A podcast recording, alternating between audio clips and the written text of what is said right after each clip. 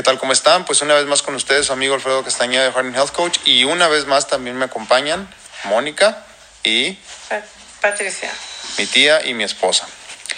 Pues hace unos minutos hicimos un video, nada más que decidimos acortarlo porque se nos alargó mucho y queremos ahora hacer otro. Por eso nos ven con la misma ropa, en el mismo lugar. Este, Con la misma gente. Sí, con la misma gente, pero con nuevo tema, que tiene que ver de lo mismo que estábamos platicando, pero ahora pues con todo lo que viene. Bueno, en estos días se han dado acontecimientos extraños, avances raros en toda esta situación que estoy pasando yo. Y estoy usando términos para tratar de no utilizar feos. Entonces por eso estoy diciendo extraños y raros y incómodos, para no decir eh, momentos feos y difíciles, pero a final de cuentas esos son. Y, noticias pues no tan buenas.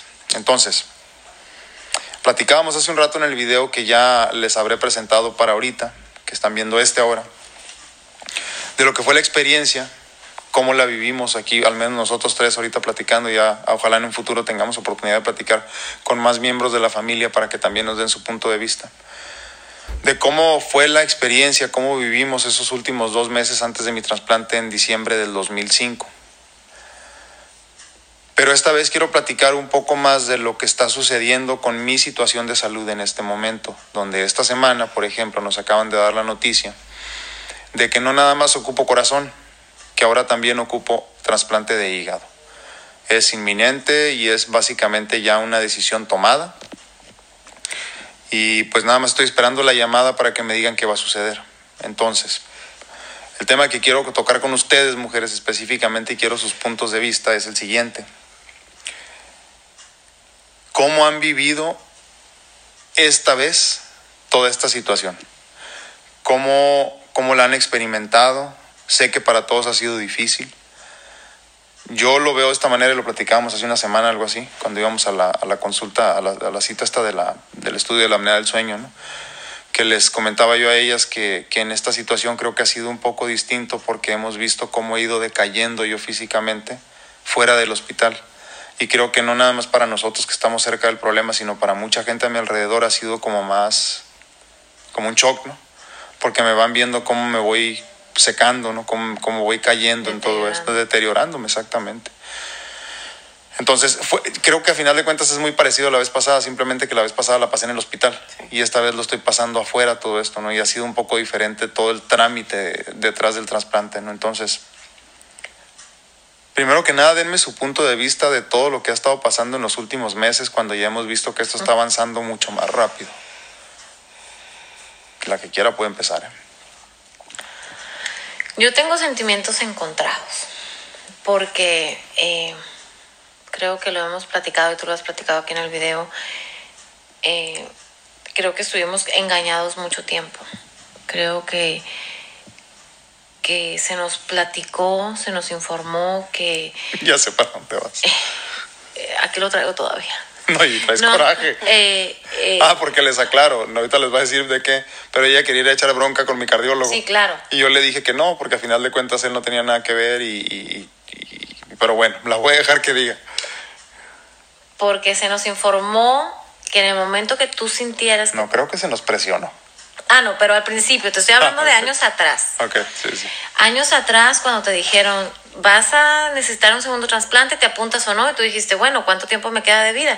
Te queda como un año. ¿Y en cuánto Seis- tiempo seis- seis meses, te-. Te, quedará como seis meses. ¿Y cuánto tiempo cree que me va a llegar el, el otro corazón? Calculamos que por tu peso, que por tu altura, que por tu tipo de sangre y el tipo de rechazo que hiciste, unos dos años. Tres en ese, cuando mucho. En ese momento, pues no nos salían las matemáticas, ¿no? Entonces, eh, eh, por, por milagro de Dios, has vivido 10 años con este corazón rechazado, con un rechazo crónico. O sea, 10 años ya con el diagnóstico. Exactamente. Pero jamás platicaban ellos de que qué va a pasar, sino que, ay, bueno, qué bueno que va. Esperemos que para el próximo año que te toque ver- verte, O qué lástima que no llega Ajá, todavía. o qué lástima que no llego, pero vas muy bien. Y esperemos que para la próxima vez que te veamos, pues ya te veamos con un corazón nuevo, ¿no? Es lo que decían. Pero yo creo que ya tiene unos cinco años atrás, unos cuatro años, que en el momento que te veían decían, esperemos que la próxima vez tengas un corazón. Pero este, si tú te llegas a sentir mal, sientes que ya tienes dificultad para respirar, que ya sientes que estás muy cansado y demás, eh, en el momento que tú te sientas listo de dejar tu vida, te vas y te internas y ya te podemos a, a poner en la lista más cercana y más de urgencia, ¿no? O sea, subir de estatus. pues. Exactamente, entonces, pues uno se va preparando emocionalmente para cuando tú decides dejar tu casa, dejar tu vida, para, para ir a agarrar un trasplante. Entonces, este, la última vez se nos presionó, se te presionó a ti diciendo que era inminente porque tal vez tu corazón ya no iba a tolerar unas cuantas semanas más tú fuera del hospital, que ocupabas, eh, era urgente, ¿no? que era urgente llegar al hospital para poder acelerar las cosas y de esa forma subirte en el estatus Ok, de pero. ¿cuál es tu problema con todo eso? Yo creo que el problema fue en el momento, porque yo no dormí esa noche contigo, en el momento que te hablo, ya te habían hecho cateterismo y te están diciendo en ese momento, porque estábamos haciendo FaceTime, ya te vamos a llevar ahora a Cedars. En ese momento yo creo que agarramos todo, me acuerdo que yo estaba con la Al, niña. al hospital donde se va a llevar a cabo el, Exacto. el- el trasplante. Y le hablo a la gente, le decimos todo, organizamos todo, la familia estaba haciendo todo. Eh, yo creo que lo que me dolió mucho es también ver a mi hija y verte a ti que hayas pasado por eso. ¿Qué? Que hemos, yo creo que todos nos ilusionamos, o sea, yo creo que todos en ese momento hicimos una pausa, restamos, dijimos gracias Dios por escuchar nuestras plegarias. ¿Por qué? Porque ya te queremos, ya te queríamos, ya te queremos ver bien. Ya todos estamos mentalizados. Claro. Entonces, eh, eh, yo recuerdo que mi papá, Moniquita se puso contenta. Gracias, Diosito, mi papá ya va a poder correr conmigo. Gracias, Diosito, por escucharnos. Y, y yo me acuerdo que, que me dijiste, ya, cuélgame, porque ocupas arreglar todo. Eh, nos pusimos a hacer todo. Y pasaron dos horas y en ese momento Cambió todo. cambió todo y te dice, no te vamos a mandar a casa. Yo creo que estoy dolida porque a un paciente no se le puede hacer eso. Un paciente que está con la muerte próxima, no podemos hacer eso. No puedes jugar con sus emociones, jugar con su con la única oportunidad de vida que tiene. Después yo creo que al verte a ti tan tranquilo y porque estábamos haciendo FaceTime en ese momento cuando me hablas y me dices, cambio de planes, yo creo ya había puesto yo todo en el carro. La ropa de la niña, los uniformes y demás, porque ya le iba a entregar yo para que se hiciera cargo de ella. Y en ese momento me hablas haciendo FaceTime y me dices, cambio de planes, me van a regresar a casa. Obviamente yo me estaba destrozando por dentro por, por ti, porque no se me hacía justo independientemente de la niña y yo y de toda la familia, que te estuvieran diciendo eso. Y, y tú muy tranquilo me dijiste, los tiempos de Dios son perfectos. Este tiempo de hospitalización lo tenía que vivir para aprender, para, para poder entender muchas cosas que tal vez no entendía. En ese momento yo iba a llorar y dije, wow, este, este es mi esposo, cómo lo admiro. Porque me diste a mí la tranquilidad que yo ocupaba en ese momento. Porque yo ya quería ir a hacer pleito como, como aparte de como esposa, como médico, porque no como puedes hacer eso. Claro, no puedes hacer eso. Entonces en ese momento me acuerdo que tú haciendo FaceTime, dijo Mónica, y el corazón de papá. Yo ya no lo quiero ver así. Yo lo ocupo ver con su corazón nuevo. Él iba a regresar con un corazón y él iba a poder correr conmigo y él ya no iba a estar todo el día en la cama. Entonces en ese momento tú dices eso y creo que me dio la tranquilidad que yo ocupaba porque yo ya tenía que explicarle a la niña cómo iban a ser las cosas y tenía que explicarle a la gente, o sea, cambio, ¿eh? O sea, regresense, no se vayan a Los Ángeles porque era algo un poco doloroso, pero ya después uno entra en calma y dice, es cierto, los tiempos de Dios son perfectos, ¿por qué nos toca vivir esa experiencia? No lo sé. Pero yo creo que desde ahí, en ese momento, ya aprendí a dejar las cosas, eh, a no, ahora simplemente ver que si tú estás tranquilo, yo tengo que estar tranquila, ¿verdad? Tía, Ay, es- Pues es que, Y desde dijera eso, la, la comadre, sentimientos encontrados. Yo le he platicado a varias personas de, fami- de la familia que, que a mí se- no se me hace justo ¿sí? lo que tú estás viviendo nuevamente. Eh, pero ¿quiénes somos nosotros para cuestionar Exacto, lo que es entonces yo justo? mismo les digo, a cuando les digo, digo, yo sé que los designios de Dios son muy, no tiene, na- nadie los entendemos, ¿verdad? Exacto. Pero sí tengo ese, ese, pues Ese gusanito. ese- ajá, de Sí, que, sí. y se lo dije a, a- a mi marido y se lo dije a, a José Meave, Que, que aclarando, es mi tío, que ya pasó también por un trasplante de corazón hace dos años y medio. Dos, van a ser dos años ahora, Van a ser este dos, mayo. do- ah, dos años este año, perdón, sí es cierto. Uno más Ajá. a la lista. Entonces le decía yo que, que no estaba, yo no reniego de Dios, ni, no, pero se me hace injusto que, que una persona que ya vivió todo esto junto con la familia lo, lo vuelva a vivir. Digo, claro que no se compara lo que él está viviendo, lo que él está sintiendo con lo que nosotros estamos sintiendo, ¿verdad? No, claro, pero se, se sufre de todas Ajá, formas. Pero, Sí, sí. pero no, no, no se, o sea, no sé cómo decirlo, a mí no se me hace justo. Y le digo, Dios mío, ¿por qué una persona tiene que volver a pasar por lo que ya pasó? Si, si tú nos das a cada quien algo para que de eso, de eso salga algo bueno, ¿no? En, Sí, en la familia, ¿no? Entonces ya lo vivimos, ya cada quien sabemos a, eh, por qué estuviste tú pasando por esto y por qué otra vez. Sí, o sea, sí. en mi cabeza no, Se, se cuestionan ¿no? muchas cosas, ¿verdad? sí, yo me cuestiono mucho, se lo digo a Alfredo, a, a mi esposo, le digo, es que no, sí, mi fe y, y mi, y, mi, y- y el amor a Dios va No a estar, cambia, no cambia, eso no lo cambia. Te entiendo. Pero no lo no entiendo por qué tienes que pasar otra vez por lo mismo y ahora en peores condiciones. ¿sí? Peores condiciones que la primera vez. Entonces no estoy Y enojada. cuando, y no cuando estoy- te cuestionas, llegas a alguna. No, es, no, no quiero decir decisión, pero. conclusión. Ajá, llegas a alguna conclusión, sí, yo creo que esa sería la palabra, conclusión. Llegas a algo. es que- Te digo porque yo me cuestiono mucho también eso. Y, y ¿qué piensas? O sea, después de pensar en todo eso, ¿qué piensas?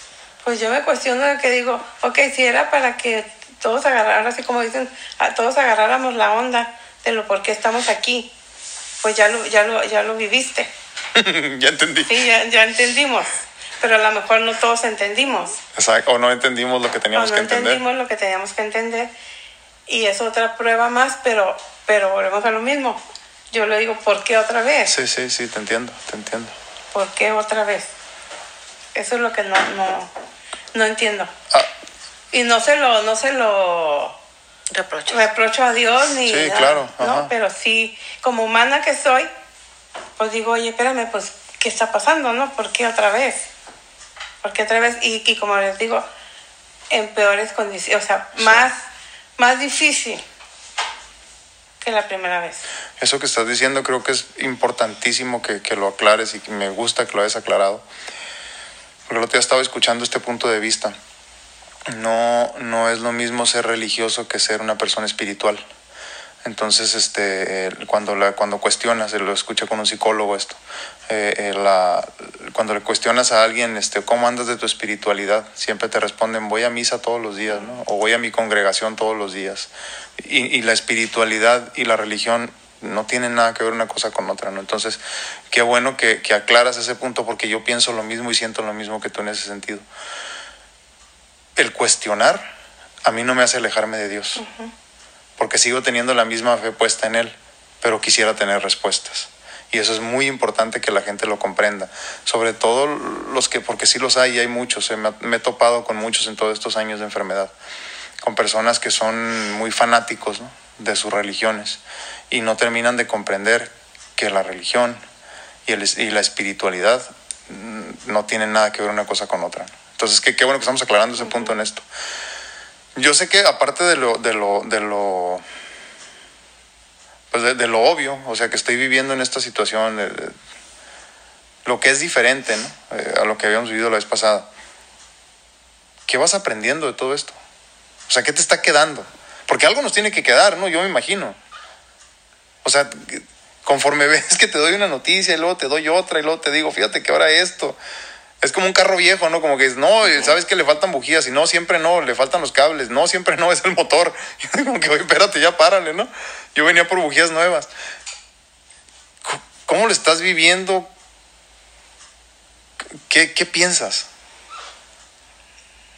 No, no, todavía no estoy, no estoy preparada ¿Para? para contestarte, o sea, ahorita yo estoy ¿Ha sido mucha información? No, no, no mucha información, sí, pero estoy sufriéndolo.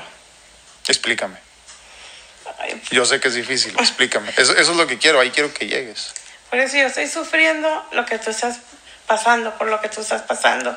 Y estoy pensando en la niña, y estoy pensando en Mónica, no nada más, no nada más mi sentir es hacia ti. Sí, sí, sí. Ellos- ustedes son mi familia, ¿sí? Entonces yo pienso en la niña, pienso en Mónica, pienso en ti y digo, ¿por qué? O sea, ¿por qué una cosa y luego otra y luego otra? Y que, y, pero hasta ahorita no te sé decir yo qué es lo que me está dejando. Ahorita yo tengo mucho dolor, ¿sí? Tengo mucho dolor, tengo mucha frustración porque te he visto luchar desde, chico, desde que naciste, ¿sí? Eso platicamos ayer. Desde que naciste, has, has este, batallado o has, o has luchado y, y- y- tienes 40, y- cua- 40 años y sigues luchando. O sea, dices, tú, espérame, pues, ¿a qué hora, Chuyito? O sea, ¿de qué se trata esto, pues? Entonces, si tú me preguntas a mí, ¿qué me ha dejado? Ahorita yo tengo mucho dolor. Ahorita no, no, puedo- no asimilo que tú estés pasando por todo esto. Me duele el alma, me duele el corazón. Le decía yo a Alfredo, me dijo, el otro día me dolía mucho los hombros, como siempre, ¿no? El Me mal de las "Alfredo, maestras". Te doy una pastilla para el dolor. Dije, ¿no hay una pastilla para el alma? Todavía no. No, entonces es mucho mi, pues mi frustración, mi frustración. mucha la carga, ¿no?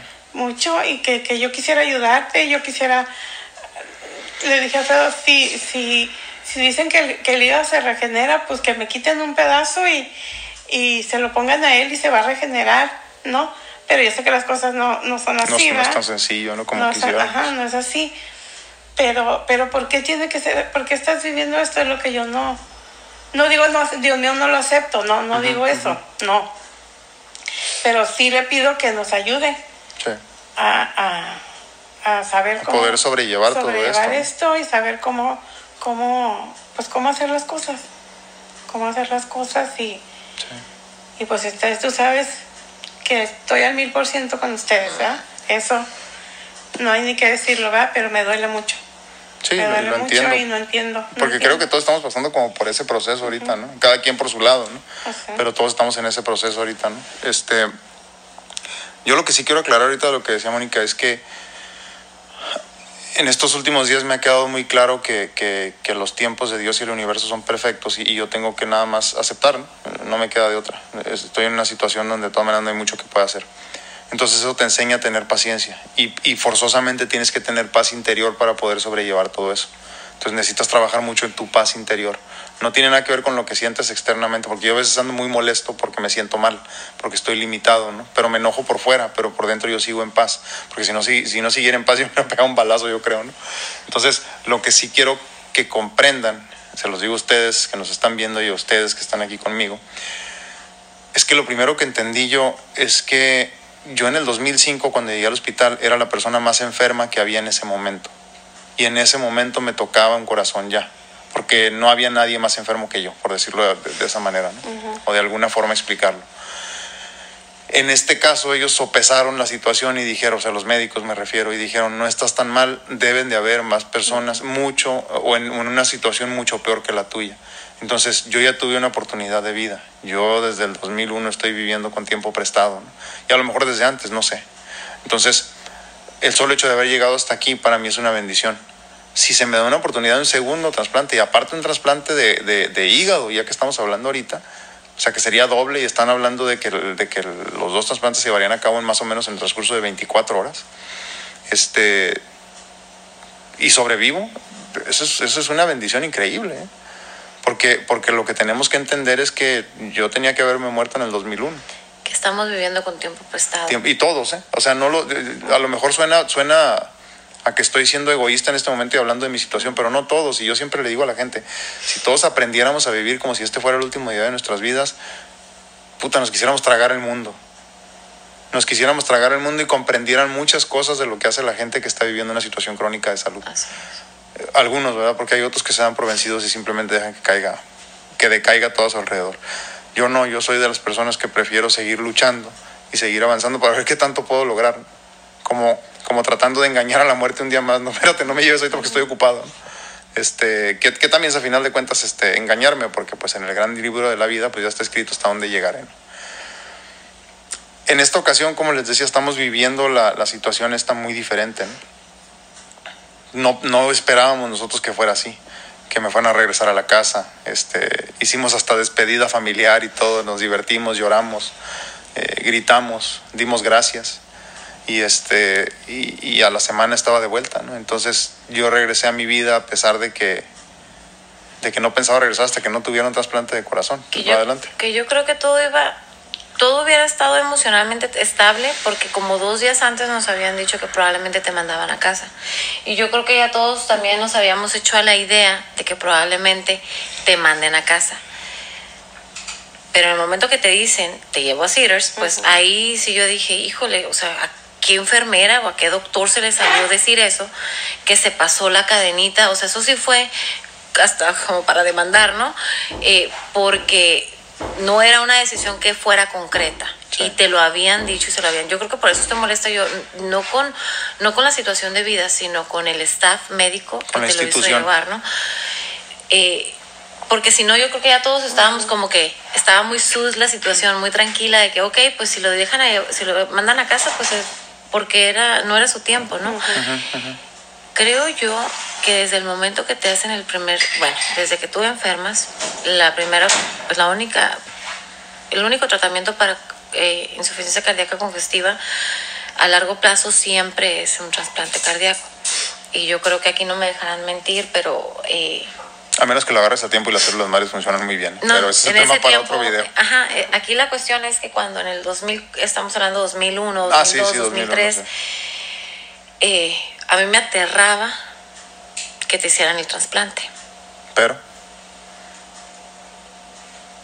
Pero también, pues te vi tan enfermo que dije, pues ni modo, hay que hacerlo. En el momento que sabes que hacemos un trasplante es, ok, ¿cuánto tiempo? cuánto tiempo tenemos de supervivencia, cuánto los números no mienten, ¿no? Entonces, en el momento que a ti te realizan el trasplante, yo creo que sí hay algo que yo sí me mentalicé y yo me acuerdo que se lo pedí a Dios. Si tú me lo quieres regalar un día, dos días, un mes, dos años, lo acepto.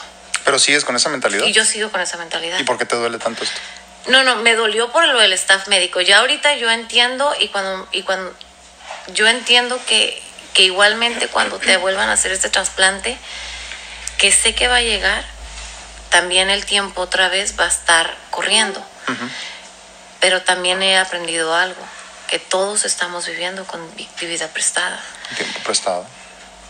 Que aquí tal vez ya se sobreentiende, no sé si me... Sí, claro. O sea, estoy más Pero cerca de la muerte yo que tú, pues. Sí, sí. Pero igual esta vez lo vuelvo a aceptar y le digo, Diosito, es que es un aprendizaje que tenemos que vivir. ¿Por qué? Porque tal vez tenemos que vivir más en plenitud. Y cuando digo en plenitud no es derrochar, es, es disfrutar el día a día, ¿no? Entonces, esto que estamos viviendo, yo lo estoy, la forma en que yo lo estoy viviendo es, es cierto. Es cierto, allá ya lo habíamos acordado. Solamente tengo que recordar Sí. que ahora otra vez, ¿cuánto tiempo más? ¿Qué opinas en ese respecto? Pues es que yo soy difícil, o sea, Es difícil soltar, ¿verdad? Sí. Sí, o sea, yo nunca, nunca he dicho un tiempo, o sea, yo vuelvo a lo mismo, porque otra vez, sí, sí hay tantas cosas por hacer. Sí. Y, y tú dices, ya tenemos una vida prestada, sí, pero pues es quiera que no estamos sanos nosotros, porque tú tienes que vivir tu vida prestada así. solo Dios sabe, ¿verdad? Sí.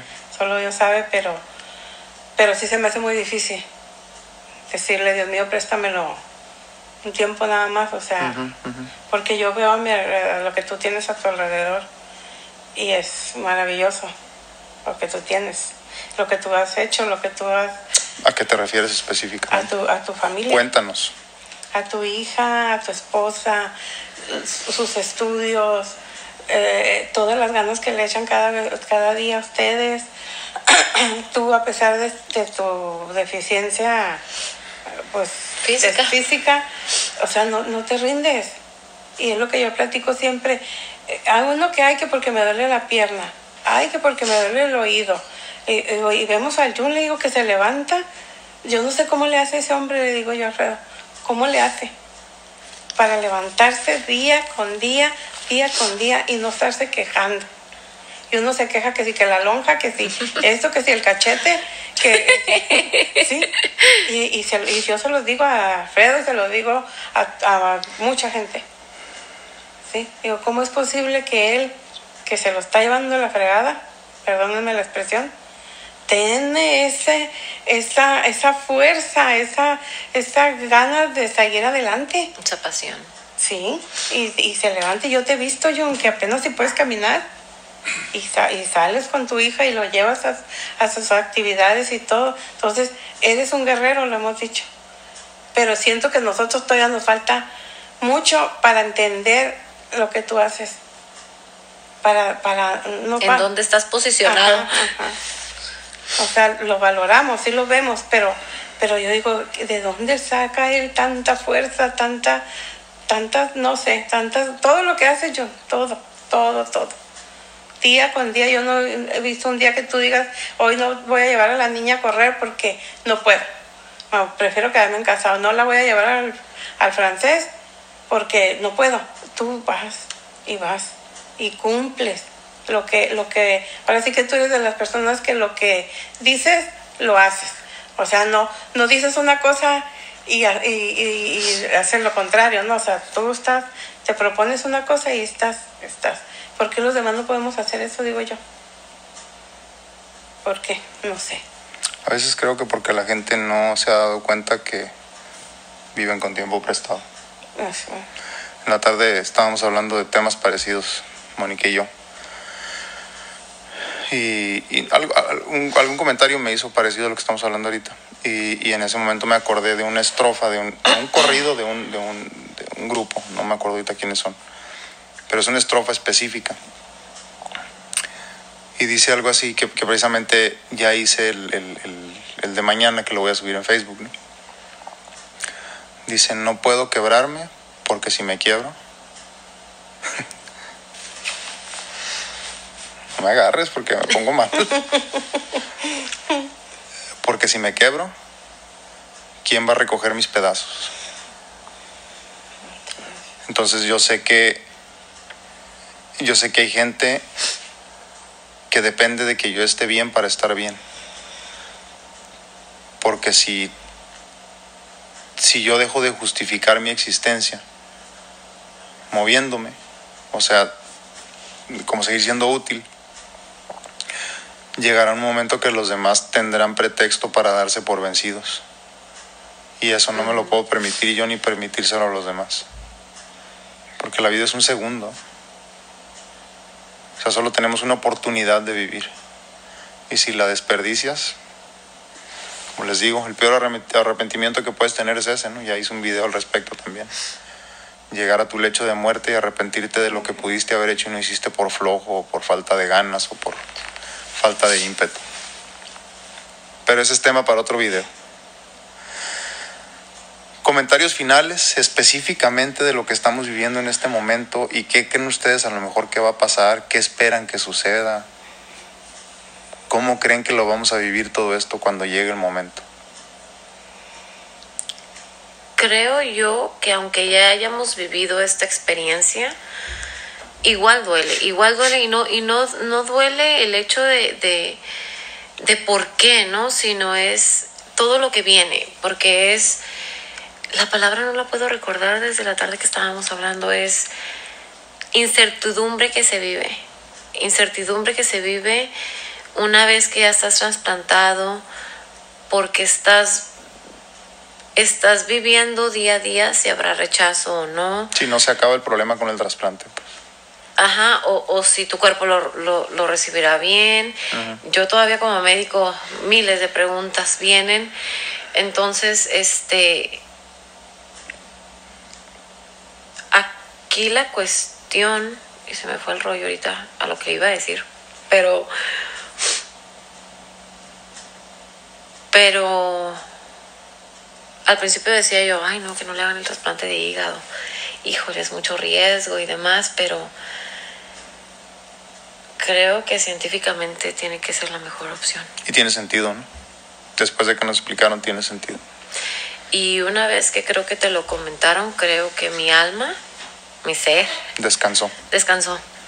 sí, te vi. O sea, en el momento que, que me dijiste, dije yo, Diosito, no lo estás abandonando. Porque sé lo, sé lo que sucede químicamente en una cirugía porque sé que, que, que tu cuerpo va a estar ah, trabajando el, al 300% y sé que puede haber choques, que puede haber muchas... Eh, mm, muchas... Es demasiada información para el, para el órgano Entonces, ya afectado. Eh, me preocupan igualmente los riñones, pero pero, pero todo parece indicar que, que sí. los riñones se van a recuperar por los exacto, números. Exacto, exacto. Entonces, eh, creo que esto ya lo vivimos. ¿Cómo lo vamos a vivir esta vez? Creo que... A mí se me hace muy, difícil ahora. ¿Por qué? Porque ya lo viviste. Uh -huh. Porque ya lo viví, porque sé cómo, cómo te pones y ahora mi, mi preocupación más es...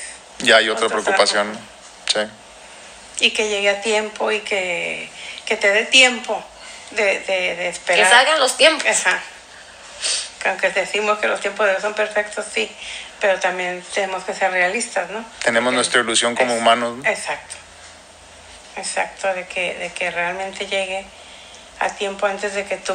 Antes de que sea demasiado tarde. Exacto. Eso es lo que me da miedo a mí. No, y creo que todos estamos en la misma sintonía.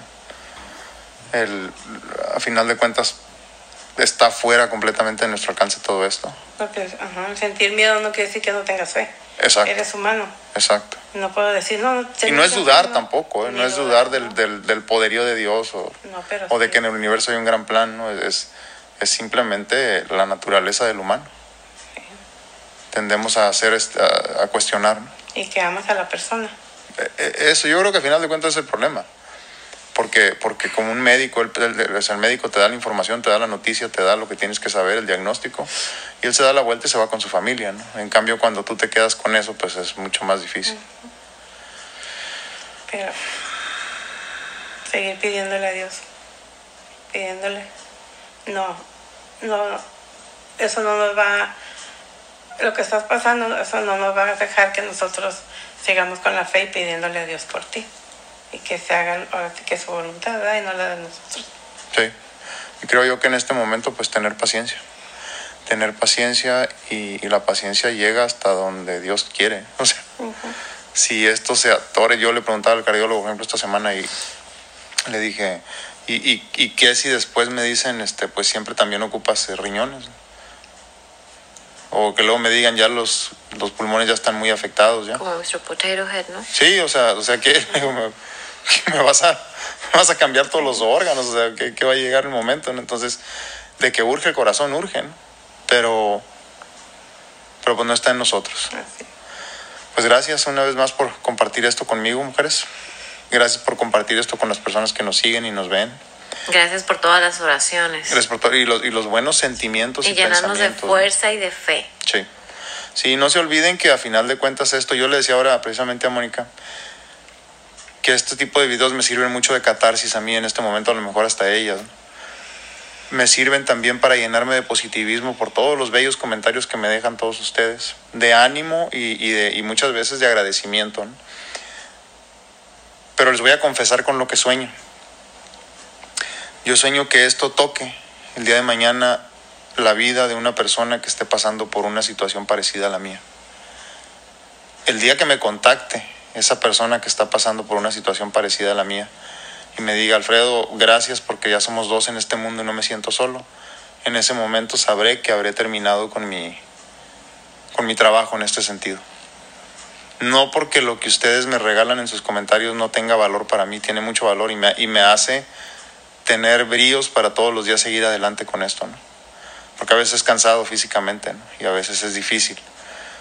Pero el día que yo, que yo me tope en mi camino con una persona que esté pasando por algo parecido, porque sé que las hay por allá afuera, ¿no? Pocas, somos pocas, eh, pero, pero hay personas que ocupan también ese trasplante de corazón y ese trasplante de hígado al mismo tiempo, o ya lo tuvieron.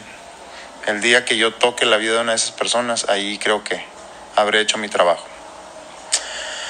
Pues estuvimos con ustedes, la señora Mónica, la señora Patti, La doña. Su Doña amigo Alfredo Mónica. Castañeda. Dios los bendiga. Ah, por favor, síganme por favor en Facebook, Instagram, YouTube y en los podcasts, en todas las diferentes este, eh, eh, plataformas de podcast. Ahí pueden encontrar también el, en sonido para que lo escuchen en su carro. Tratamos de subir lo más que podemos. Ahorita no ha habido oportunidad, pero ya pronto. Y pues gracias, gracias por darnos esta oportunidad de llevarles a ustedes nuestro mensaje también, que a final de cuentas, como les digo, nos sirve también para, nuestro- para sanar nuestra alma, ¿no? Hasta cierto punto. Dios los bendiga, cuídense mucho y rendirse jamás. Así es. Hasta luego. Never Gracias. give up. Never give up.